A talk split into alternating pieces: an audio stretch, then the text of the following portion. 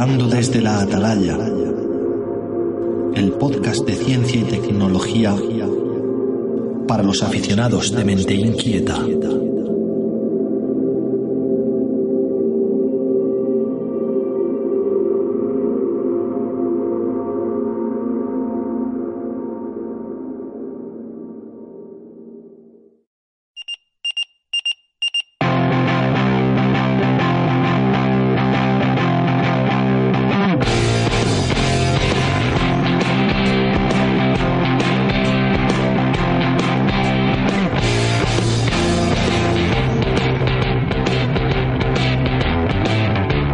Hola, ¿qué tal? Sean todos bienvenidos, sean todas bienvenidas a este primer podcast de Hablando desde la Atalaya.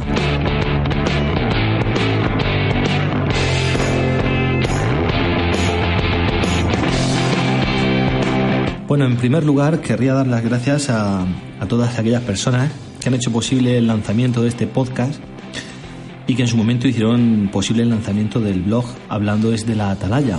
Ya sabéis que y si no os lo sabéis, pues os lo digo, que eh, este podcast parte de la base del blog hablando desde la atalaya.blogspot.es y que también podéis seguirnos en, a través de Facebook. Este podcast que eh, está destinado a tratar, igual que en el blog, temas científicos, eh, tecnológicos y curiosidades relacionadas en este ámbito, pues no tiene más pretensiones que el de, el de juntarnos pues una vez por semana y charlar un ratito sobre lo, los temas de actualidad en estos campos.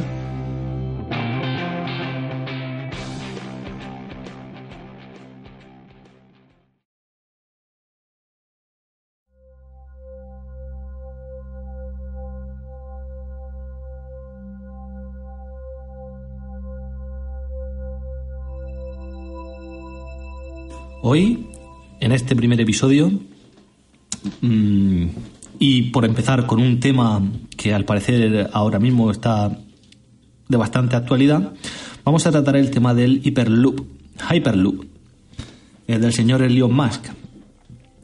Eh, por supuesto, cabe aclarar que todos los temas que, que tratemos en el podcast eh, vendrán referidos del, del blog de manera que mmm, podréis tener podéis con, tener ambas informaciones de forma escrita en el blog y una vez por semana lo más importante que haya sucedido pues lo traeremos aquí. La idea también en, en un futuro próximo es eh, hacer entrevistas a personas relacionadas pues que puedan aportar luz y conocimiento ya que al fin y al cabo ninguna de las personas que trabajamos en este blog somos eh, profesionales de, ni de la ciencia ni de la tecnología, simplemente, como hemos dicho al principio, pues somos mentes curiosas, que nos gusta aprender y nos gusta saber, sobre todo en relación a estos campos, al, a la tecnología, a la tecnología espacial, al universo, a todo lo que nos rodea, por qué funciona así, cómo funciona así, cómo se generó, a dónde va. Son preguntas que, bueno, a lo largo del tiempo intentaremos ir solucionando o aclarando y si no, pues seguro que aprenderemos cosas en, en los episodios venideros. Eh, les habla Víctor Gabaldón y sin más, pues vamos a empezar con este primer tema que es el, el Hyperloop y la noticia por la cual ahora mismo está de moda. Eh, de manera que, eh, para empezar, pues deberíamos de, de explicar por qué es noticia ahora mismo. Y para ello eh, debemos de hablar de, dos personas, de dos personajes eh, muy importantes en el ámbito tecnológico y empresarial a nivel mundial. Por un lado, evidentemente, tenemos a, Elon Musk, eh, uno de los socios prioritarios y propietario de, del proyecto Hyperloop. Y por otro lado, tenemos al, al señor Richard Branson.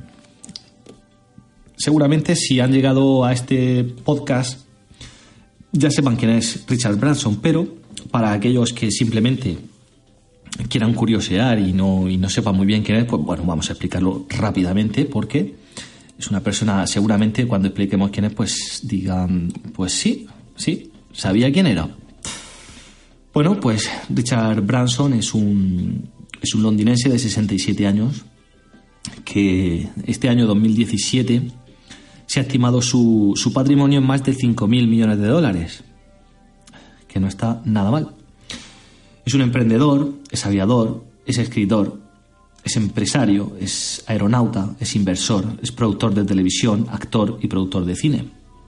Seguramente que entre otras muchas cosas que desconocemos.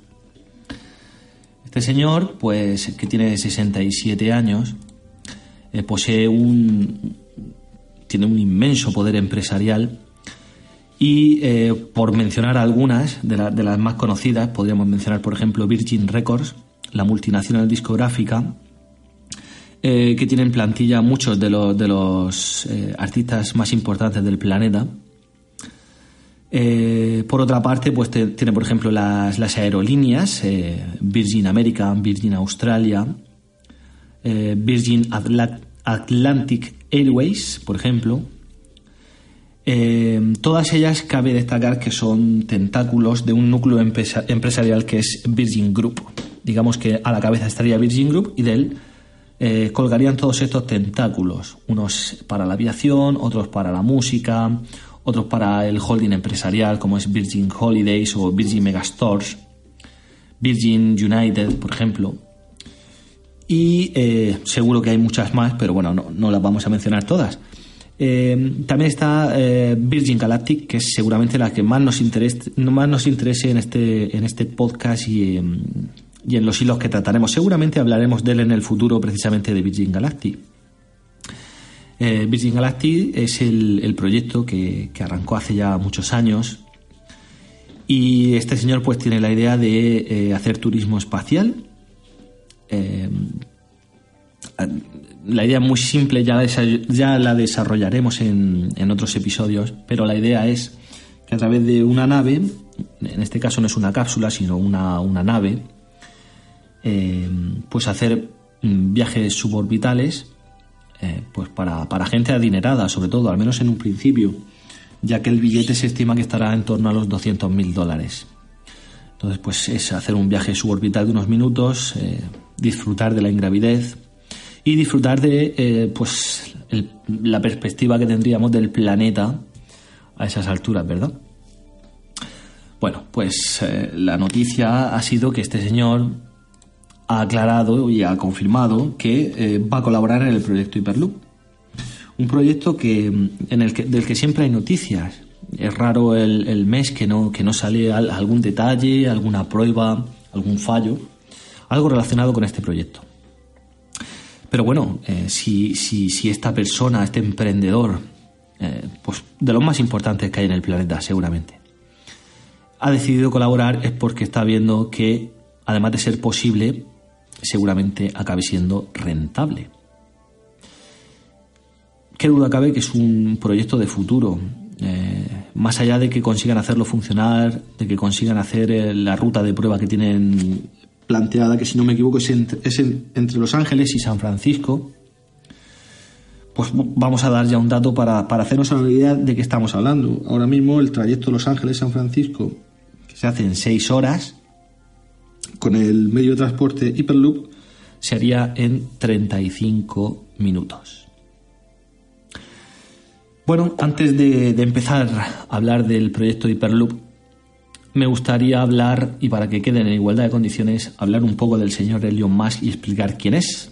Más que nada por si alguno de los oyentes vive en una cueva y no ha tenido oportunidad de, enterarse de quién es este hombre. Eh, Elon Musk es un, es un sudafricano eh, con, la nacionalidad mm, sudafricana, canadiense y, por supuesto, estadounidense. También es un emprendedor, es un visionario, y eh, muy jovencito eh, creó la, la, empresa PayPal, el método de pago PayPal, que todos conoceremos seguramente y que muchos de nosotros hemos utilizado, eh, con el cual, pues bueno, generó una importante, una importante fortuna que le sirvió pues para, para poner todas las cosas en orden, arreglar a la familia y, y arreglarse él, claro. Y eh, lo, interesante fue lo que hizo con, el remanente de esa fortuna, eh, que fue invertirlo en proyectos en los que él cree que se debería de invertir. Digamos que eh, sirviendo a modo de ejemplo. Y imagino que para ver si hay, hay gente interesada en seguirle.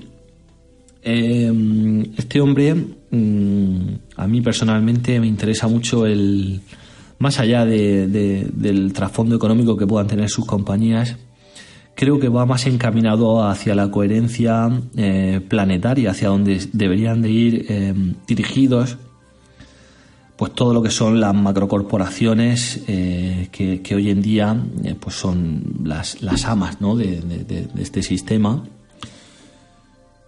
¿Por qué digo esto? Pues por ejemplo digo que eh, con, parte de esa fortuna decimos eh, creó eh, por ejemplo. Solar City es la, empresa norteamericana de energía solar destinada a viviendas, destinada a empresa y destinada sobre todo a, infraestructuras. De esta manera, pues gracias a, las placas solares, a las baterías y tal, pues bueno, el objetivo es ir dependiendo cada vez menos de de, los cada vez más escasos recursos que, estamos saqueando de este planeta, ¿verdad? Además de Solar City, eh, por supuesto, y seguramente por la que más se le conoce, creó la compañía Tesla Motors, coches 100% eléctricos, abandonando la idea de, de, los carburantes, abandonando la idea de los híbridos. Y bueno, fue un acto bastante valiente, dado que este hombre no había construido un coche en su vida decidió montar la compañía más allá de, para crear el coche o no crearlo más bonito, más caro, más barato, simplemente por la idea de que deben de ser eléctricos y fomentar la energía eléctrica en, todo, en toda su magnitud. A día de hoy eh, son los coches con más autonomía. Hay muchas compañías, muchas grandes compañías automovilísticas que, que nos ofrecen vehículos híbridos, mezcla motor de combustión, mezcla motor eléctrico, y si las analizamos, pues eh, vemos que, el rendimiento que ofrecen en el modo eléctrico es poco menos que ridículo. Hablamos de coches de 40, 50, 60 mil euros que en, modo 100% eléctrico no nos dan más allá de 200, 250, 300 kilómetros. Sin embargo, este señor con, los coches 100% eléctricos pues nos ofrece en torno a 600 kilómetros de autonomía y como hemos visto hace poco con la catástrofe de los huracanes en Florida, es capaz a través de una actualización de software eh, dotar de 100 kilómetros extra de autonomía a su vehículo. ¿Por qué hace esto? Muy sencillo. Eh, no le entrega el 100% de, de la capacidad de la batería eh, en contrapuesta para ganar en durabilidad, en número de ciclos de carga. Es lógico, pero eh, hay que tener en cuenta y hay que tener claro que, que aunque entreguen 600 kilómetros de autonomía, están capacitadas para dar 700 kilómetros de autonomía. Mucho más que motores, por ejemplo, diésel, de los que hoy en día se están comercializando. Además, eh, estos vehículos eh, los tiene, los dota de unos sistemas muy complejos de inteligencia artificial de manera que en ciertas, en determinadas circunstancias, el vehículo poco menos que se conduce eh, solo. Sí, eh, han salido noticias de, pues de, accidentes, de percances que han habido con este tipo de coches, pero es el camino a seguir. Es el camino a seguir. Eso por una parte estábamos hablando de, de Tesla Motors. Otra de las empresas de las que menos se habla es Neuralink. Quizás sí que sea un poco más futurista, ya que versa sobre eh, los implantes cerebrales para, eh, bueno, pues para desarrollar, hiperdesarrollar condiciones, facultades y situaciones. Pero bueno, todas estas cosas ya las iremos viendo en, futuros podcasts. Y, antes de terminar de hablar del señor Elon Musk, eh, vamos a hablar un poquito de, de SpaceX, ¿vale? SpaceX, la, compañía o el ala aeroespacial dentro de, su macrocorporación. Pues nada, eh, SpaceX es ahora mismo, eh, digamos, la, la principal, el principal medio de transporte para llevar suministros a la Estación Espacial Internacional. Recibe importantes subvenciones de la NASA, eh, igual que Boeing, por ejemplo ¿Y por qué, por qué hace esto? Pues muy sencillo, porque la NASA a día de hoy pues no tiene, eh, no dispone de vehículos para, enviar nada a la Estación Espacial Internacional. Tiene Eh, sí, puede poner satélites en órbita, pero poco más. Tiene muchos proyectos, tiene el proyecto Orión con el cohete SLS y bueno, pero todos esos son proyectos. Lo que en la realidad es ahora mismo es el Falcon 9 y las cápsulas Dragon de, de SpaceX. Estos cohetes que han revolucionado el, mundo aeroespacial, el panorama aeroespacial, eh, pretenden reducir drásticamente los costes de enviar cosas al espacio. por supuesto, no solamente envía suministros con las cápsulas Dragon a, la estación espacial, sino que pone satélites en órbita y además de manera cada vez más frecuente. Lo interesante de este proyecto es la reutilización de la primera etapa de los cohetes. ¿Vale? Una vez que consigue poner su carga en órbita, pues esa primera etapa del cohete lo que hace es regresar y, aterrizar de forma automática. Bien puede aterrizar, puede aterrizar en tierra o puede aterrizar en una barcaza en el mar, dependiendo del peso de la carga que haya subido. ¿Por qué? Porque si la carga pesa poco, va a tener más combustible de reserva para volver y va a poder hacerlo en tierra pero si la carga que envía eh, sobrepasa cierto límite de peso, el combustible que le va a restar va a ser menos y no le va a dar para volver a tierra. Entonces, automáticamente aterriza en una, en una barcaza. Eh, todo esto está documentado en vídeo, lo tenéis en YouTube por si no lo habéis visto. Cosa que es bastante aconsejable porque, porque parece de película.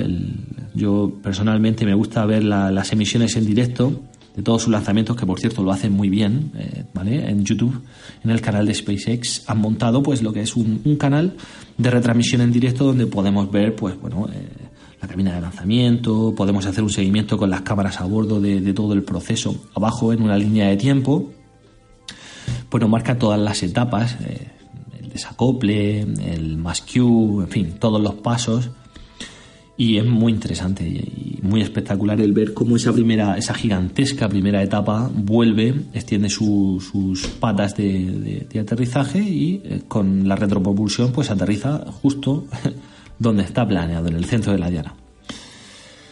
Entonces, pues nada, pues este, ya, hablaremos de, la carrera espacial y son muchos temas los que hay para tratar, afortunadamente, por eso, por eso este podcast y por esto el el blog, hablando desde la atalaya, porque es un, tema apasionante que, no para de, avanzar, de crecer y de enseñarnos cosas pues que día a día nos sorprende.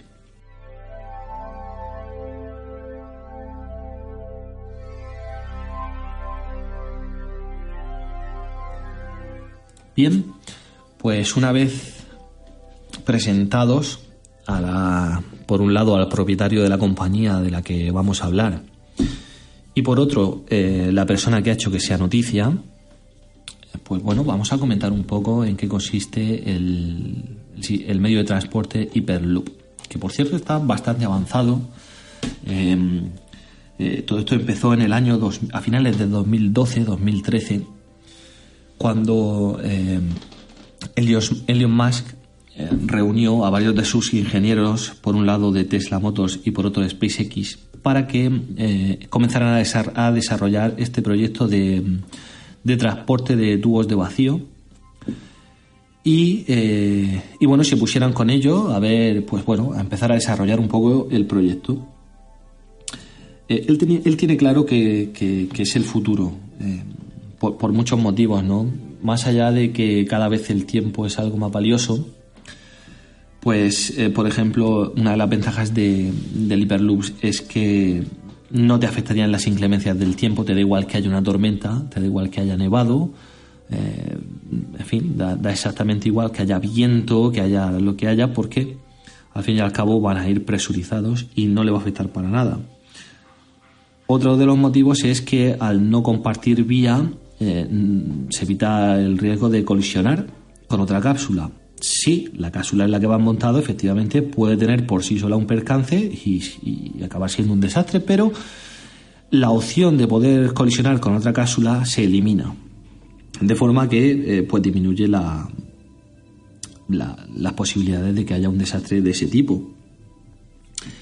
Eh, una vez que, bueno, Aparte de que hay muchísimas más, por ejemplo, el, tiempo, claro, como hemos dicho, el tiempo de los trayectos eh, drásticamente se reduce. Hemos dicho que desde Los Ángeles hasta San Francisco pasamos de 6 horas a 35 minutos.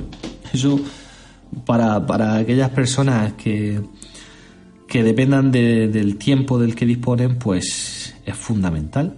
Estamos hablando de que en una hora podrías ir y volver, en una hora y poco, irías y volverías desde Los Ángeles hasta San Francisco.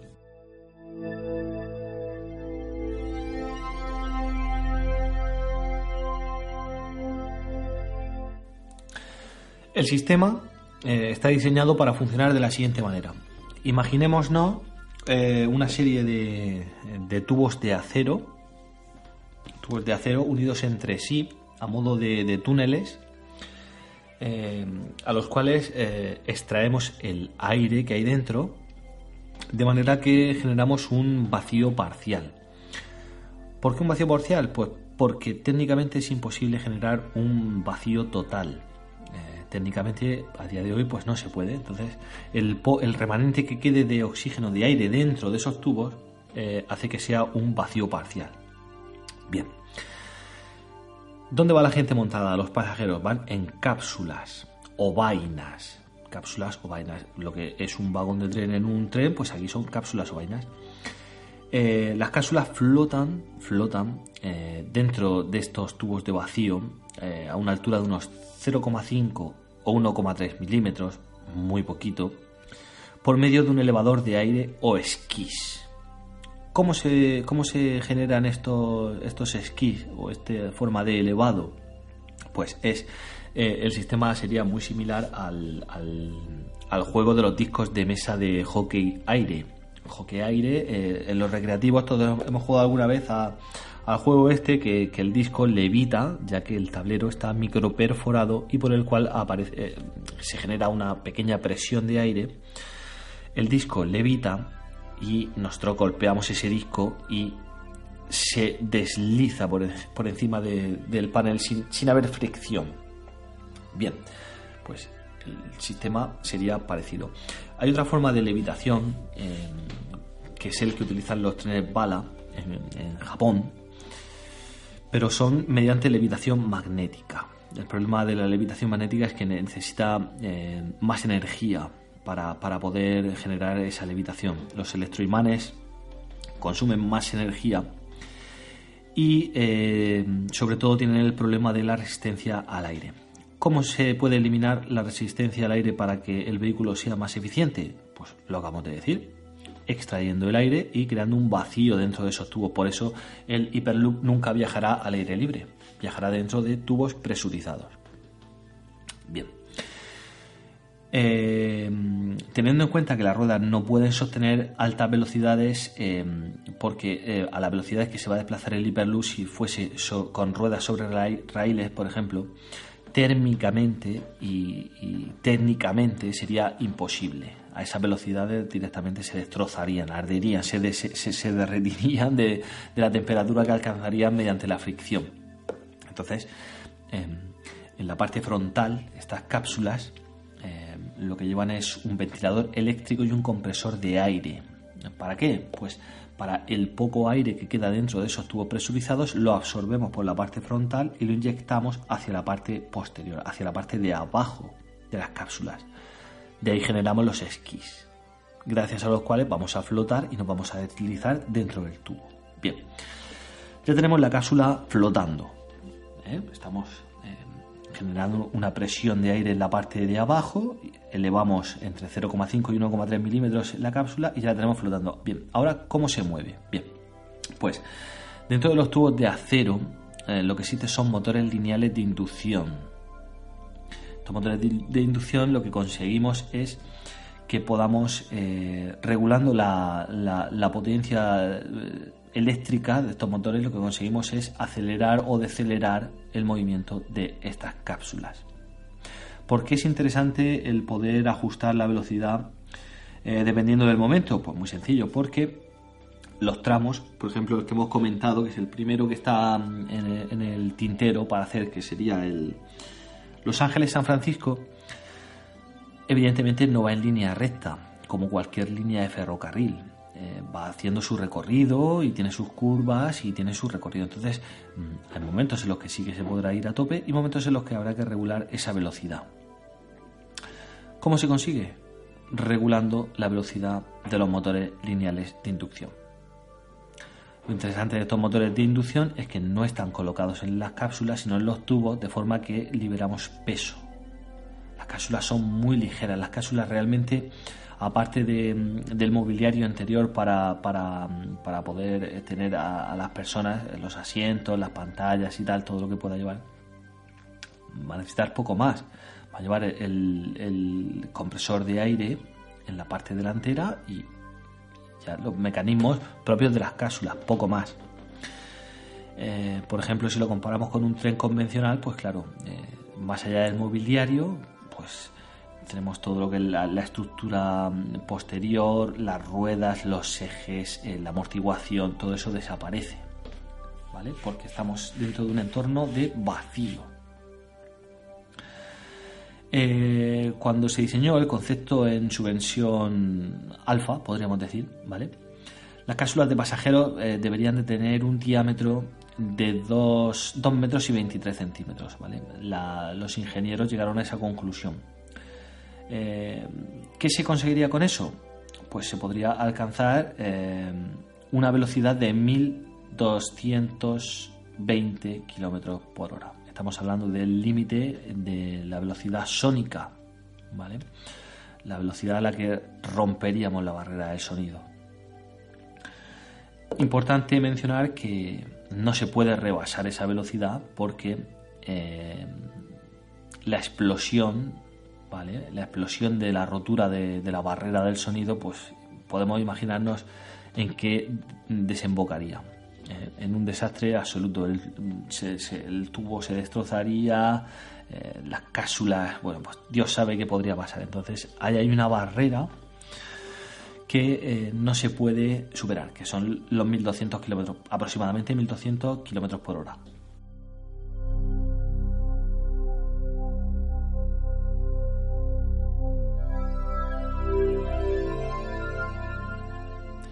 Bueno, pues una vez que ya sabemos cómo funciona, eh, mencionar por encima eh, y para que tengamos claro que es un proyecto de futuro y que cada vez hay más gente interesada, más allá de eh, la ruta, la, ruta sugerida, ¿vale? En, los proyectos es desde el área metropolitana de Los Ángeles hasta la bahía de San Francisco. Esa sería la, la, la primera ruta que se haría. Eh, luego, a partir de ahí, han salido otros proyectos, por ejemplo, el de París-Ámsterdam, el de Helsinki a Estocolmo, el de Cracovia a Gard, eh, el de Toronto a Montreal. Entonces, pues bueno, hay, hay rutas, como podemos ver en un principio, sería para unir mm, capitales importantes evidentemente. Eh, y en un futuro, pues en un futuro bastante más lejano, pues seguramente acabará siendo como el tranvía que todos tenemos en nuestras ciudades. Esta ha sido la, explicación eh, más básica seguramente que se pueda hacer del sistema de transporte Hyperloops. Hemos hablado un poco de las personas implicadas, de cómo funciona y de los proyectos de futuro que, que hay. Eh, realmente el tiempo dirá si, si, todo, si todo se lleva a cabo o no. Eh, sin más, pues os invito a que sigáis toda la información en, en el blog de hablando desde la atalaya.blogspot.es que, que os animéis a seguirnos en Facebook que dejéis vuestros comentarios eh, tanto aquí en el podcast, en el podcast como en, el blog o en, Facebook.